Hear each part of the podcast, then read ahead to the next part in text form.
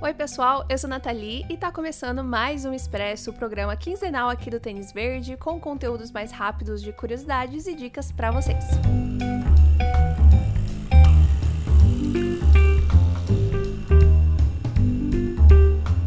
Hoje nós vamos falar sobre a adaptação de Rebecca, a mulher inesquecível que chegou na Netflix agora em outubro e que tem muita história por trás, né? Algumas polêmicas também. Mas antes, não esquece de seguir a gente lá no Instagram, tênisverdecast, e também seguir o Tênis Verde no seu agregador de podcasts favorito. Todo sábado tem episódio novo comigo e o Arthur, dissecando assuntos da cultura pop.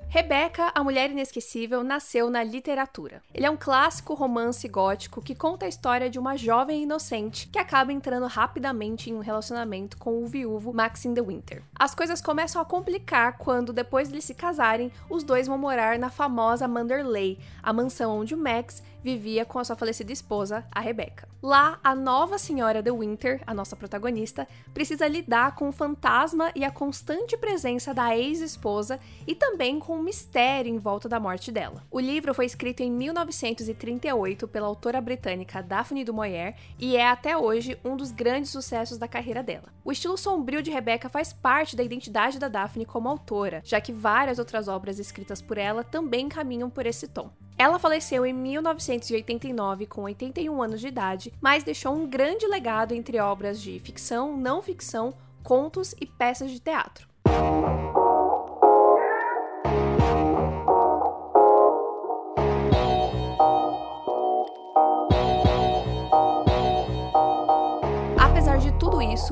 Nome de Dumoyer carrega também algumas polêmicas envolvendo as suas obras, principalmente Rebecca. O livro foi apontado como um possível plágio da história de A Sucessora, livro escrito em 1934, quatro anos antes de Rebecca, pela autora brasileira Carolina Nabuco. Nada foi exatamente confirmado até hoje, mas a Carolina chegou a contar em um livro de memórias sobre como ela havia feito uma versão em inglês de A Sucessora, porque ela tinha intenção de publicar o livro nos Estados Unidos. Ela enviou então essa versão para uma agência em Nova York e pediu para que eles também tentassem um contato com agências na Inglaterra. Depois que a Carolina leu Rebecca e notou as grandes similaridades entre o livro e a sua própria história, ela perguntou para o agente em Nova York se houve algum contato na Inglaterra, já que ela sabia que a Daphne era de lá, mas ele disse que não. E não foi só a Carolina que notou essas semelhanças lá na época, né? Isso foi apontado por outras pessoas e até hoje quem lê os dois livros diz que de fato a trama e os acontecimentos são muito parecidos. A Carolina nunca processou de fato a Daphne, mas ela também se recusou a assinar um termo que concordava que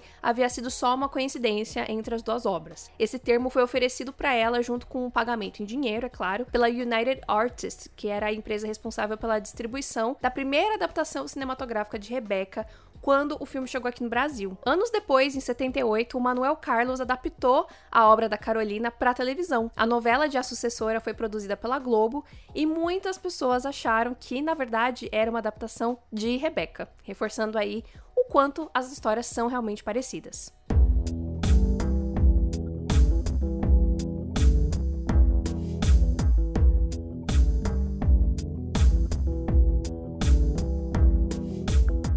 Fama de Rebecca se consolidou também com a sua adaptação para o cinema pelas mãos do diretor Alfred Hitchcock. Hitchcock, que era britânico, já tinha um certo sucesso ali no Reino Unido e chamou a atenção do produtor norte-americano David Selznick. Em 39, Hitchcock assinou um contrato com ele e se mudou para os Estados Unidos. Rebecca foi então seu primeiro filme dentro de Hollywood e já começou com o pé direito. O filme foi um grande sucesso, recebeu o Oscar de melhor filme em 1940, o único filme do diretor inclusive que recebeu esse prêmio, e também de melhor fotografia. A adaptação foi estrelada pela John Fontaine como a protagonista e o Laurence Olivier como o Sr. De Winter. Os dois foram indicados ao Oscar pelas suas atuações. Hitchcock claramente se identificava bastante com o estilo de narrativa da Daphne du Maurier, porque antes de Rebecca ele já havia adaptado um outro livro dela chamado Jamaica Inn, que resultou no filme A Estalagem Maldita de 1939, e anos depois, em 63, ele adaptou também o conto dela chamado Os Pássaros. Esse conto, inclusive, também envolve uma certa polêmica de plágio, mas foi negado pela Daphne e não tem tantas provas assim. Tantos anos depois, o legado de Rebecca vive até hoje. O primeiro motivo para isso é com certeza a atmosfera da história e também pela mistura de gêneros. É uma história de amor? É um suspense? Um terror? Um thriller. Rebecca é difícil de definir, assim como a falecida personagem é um mistério para nossa protagonista. Do meu ponto de vista, e aqui eu vou dar uma opinião realmente muito pessoal, a história também pode ser vista como um estudo, por assim dizer, da insegurança e da competição feminina. Começando pelo fato de que a atual Senhora de Winter, que é a nossa protagonista, ela não tem nem mesmo um nome. Ela vive a sombra de Rebecca tanto pelo sentimento de querer chegar aos pés dela, de como ela era linda, como ela era querida por todos, como ela era uma lady, e também pelo fato de que ela é chamada como a Rebecca era chamada, né, de Senhora de Winter. E isso impede que a personagem encontre o seu próprio espaço ali, o seu próprio caminho, a sua própria identidade. Ela tá sempre tentando preencher o vazio deixado pela Rebecca e também ser o que ela acha que o Max e que todo mundo em Manderley quer que ela seja, ao invés dela simplesmente ser ela mesma. Os ciúmes, a insegurança e a própria imaginação acabam sendo o maior inimigo dessa jornada, nessa batalha entre ela e a Rebecca, o que torna a história assustadoramente identificável para nós mulheres, porque a gente está sempre sendo colocada nessa situação, nessa posição de comparação umas com as outras. Além disso tudo, a gente tem também a personagem da senhora Danvers, que ela é a governanta da casa e é a grande defensora da Rebecca. O tempo todo ela mostra o quão insatisfeita ela tá com essa nova esposa do Sr. De Winter, colocando mais uma camada de pressão em cima da protagonista. A devoção quase obsessiva da Sra. Danvers em manter o espírito de Rebecca vivo ali em Motherley abre para a interpretação de que a Danvers na verdade nutria sentimentos por ela. Especialmente o cuidado que a Danvers tem com o quarto da Rebecca chama bastante atenção nesse sentido. Como ela mantém tudo meticulosamente no lugar, como a Rebecca queria, a maneira como ela toca os pertences e a lingerie da Rebecca, tudo isso reforçou essa interpretação e fez com que a personagem se tornasse um ícone lésbico através dos anos. É claro que hoje em dia a gente tem muita representatividade, com vários personagens atuais que são abertamente lésbicas, mas a Danvers acabou ficando marcada na história, mesmo estando, por assim dizer, dentro do armário. Em 94 foi publicada uma biografia sobre a Daphne du Maurier, escrita pela Margaret Foster, onde acabou tornando-se público o fato de que a Daphne era bissexual, tendo algumas relações com mulheres, além do seu casamento com Frederick Browning, com quem ela teve três filhos. Como era uma época em que a sexualidade não era um assunto conversado como é hoje em dia, o que dá para perceber é que a Daphne colocou nas suas obras um pouco do seu próprio sentimento e da sua própria relação com a sua sexualidade.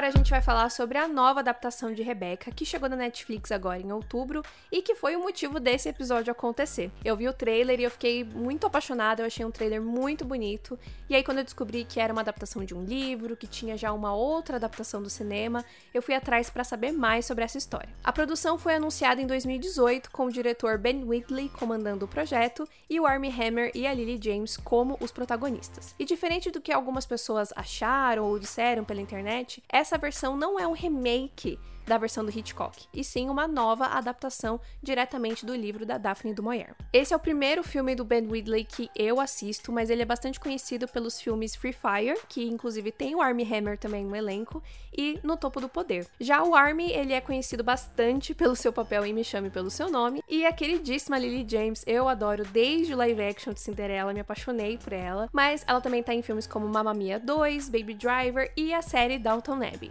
Além deles dois, a gente tem a Kristen Scott Thomas como a senhora Danvers, que tem um currículo bem grande, mas eu pessoalmente conheci ela com uma personagem em Fleabag, que ela faz uma pequena participação na segunda temporada. É uma personagem assim muito pontual, mas muito incrível e que entrega um discurso sensacional. Mas e aí, vale a pena ver essa nova versão de Rebecca?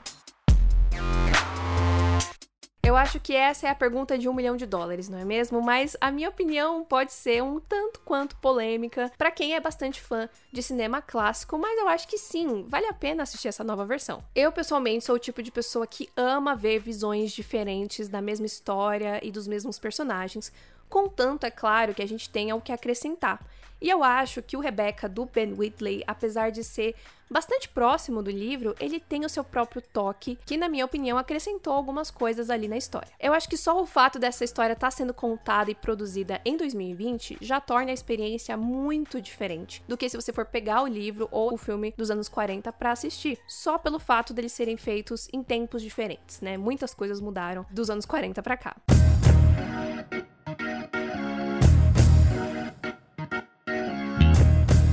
Então a montagem do filme ela é realmente um pouco mais moderna, um pouco mais dinâmica, mais atual, né? Eu gostei bastante das atuações, que é uma coisa que é, é muito difícil para mim de ver em filmes mais antigos, né? Filmes mais clássicos. Especialmente a Lily James, eu acho que ela combinou muito com o papel, então eu gostei bastante. E a construção do relacionamento do casal ali no começo da história, eu gostei muito mais nesse filme agora. É claro que essa nova versão tem um fator bastante mais melodramático, que pode desagradar muitas pessoas, mas pessoalmente funcionou para mim. Só acho que realmente poderiam ter investido um pouquinho mais no lado sombrio ali da história. Algumas cenas tiveram um tom mais de tensão, o que foi muito legal, mas elas foram poucas. Mas é óbvio que se você é fã de filmes clássicos, você não tá ligando para uma visão mais moderna. Eu não sou uma dessas pessoas, né? Eu gostei muito do filme do Hitchcock.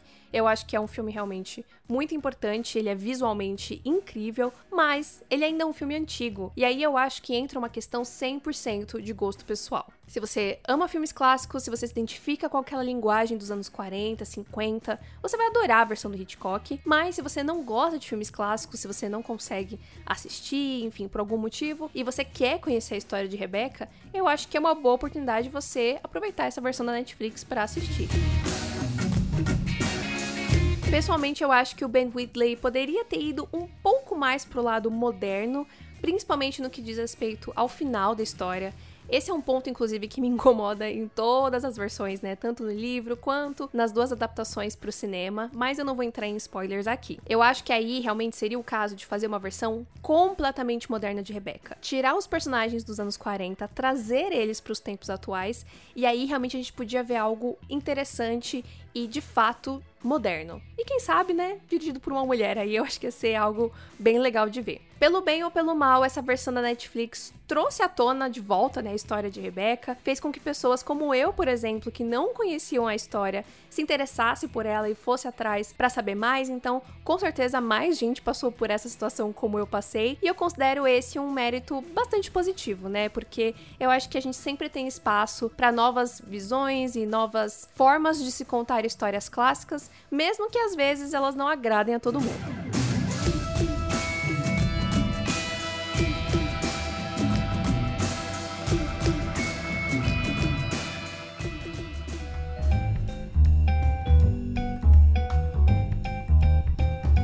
Isso, gente. Essa foi a jornada de Rebeca, a mulher inesquecível, desde lá de 1938 até agora, em 2020. Eu espero muito que vocês tenham gostado desse episódio. Não esqueçam de seguir a gente lá no Instagram, tênisverdecast. E se você quiser acompanhar também as nossas lives semanais, a gente faz toda segunda, quarta e sexta lives na twitch.tv barra tênisverde. A gente se vê no próximo episódio, então um beijo e tchau!